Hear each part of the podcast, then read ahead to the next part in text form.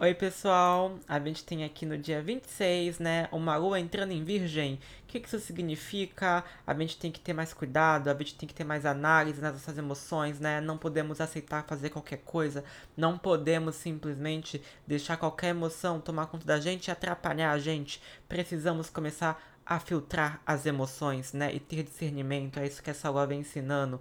Gente, de madrugada acho que pode dar um pouquinho de insônia, viu? Algumas pessoas vão sentir um pouco isso. Tá deixando muito claro, a gente tem uma lua aqui fazendo um aspecto com Marte, então é uma agitação emocional, é um nervosismo, é uma intolerância, tá? É, crises emocionais podem acontecer, até problemas familiares podem surgir, viu? E aí essa lua também, ela vem fazendo um aspecto com Júpiter, que pode acabar fazendo a gente ser muito generosos em excesso, né? É muitos excessos emocionais, muito exagero, a gente se sente até mais preguiçosos por causa disso.